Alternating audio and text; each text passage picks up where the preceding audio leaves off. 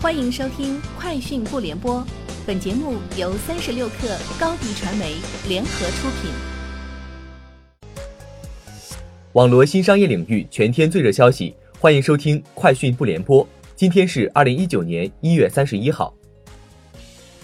三十六克讯，快手科技今日宣布，已与央视春晚达成官方合作，快手 APP 将作为中央电视台二零一九年春节联欢晚会内容分发平台。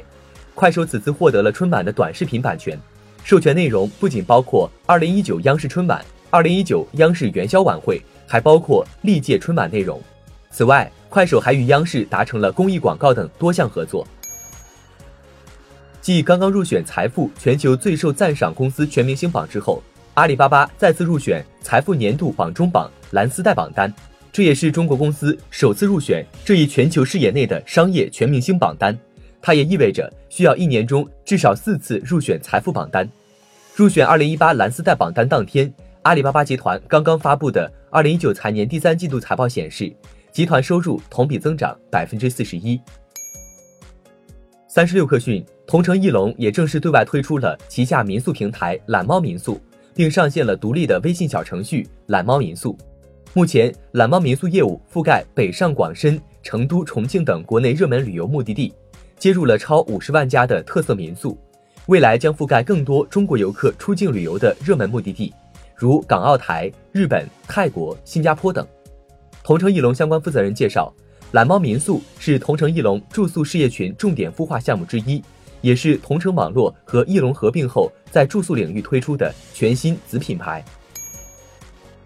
据彭博社。特斯拉 CEO 埃隆·马斯克周三对投资者表示，特斯拉不会因为第一座海外工厂的运转而背负沉重的财务负担。马斯克在电话会议上说，大约需要五亿美元资本开支，就可以让上海工厂达到每周三千辆的产能，而且多数资金都来自本地银行，利率非常有吸引力。他不认为这笔投资会导致该公司的资本大量流失。中央广播电视总台央视总编室主任王晓珍介绍，二零一九年春晚也在积极拥抱互联网和新技术，创新开发互联网态的融媒体内容，呈现出全媒体多屏互动的特点。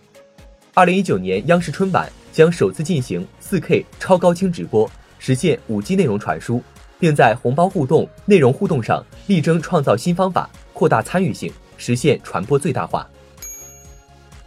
被问及有人质疑幺二三零六显示无票，真的是完全没票吗？有没有可能内部人工控票时，中国铁道科学研究院幺二三零六技术部主任单杏花表示，幺二三零六显示没票肯定是没票，铁路管票都由系统来管，所有管理轨迹都是留存的，铁路本身有严格的规定，这是根本不可能的。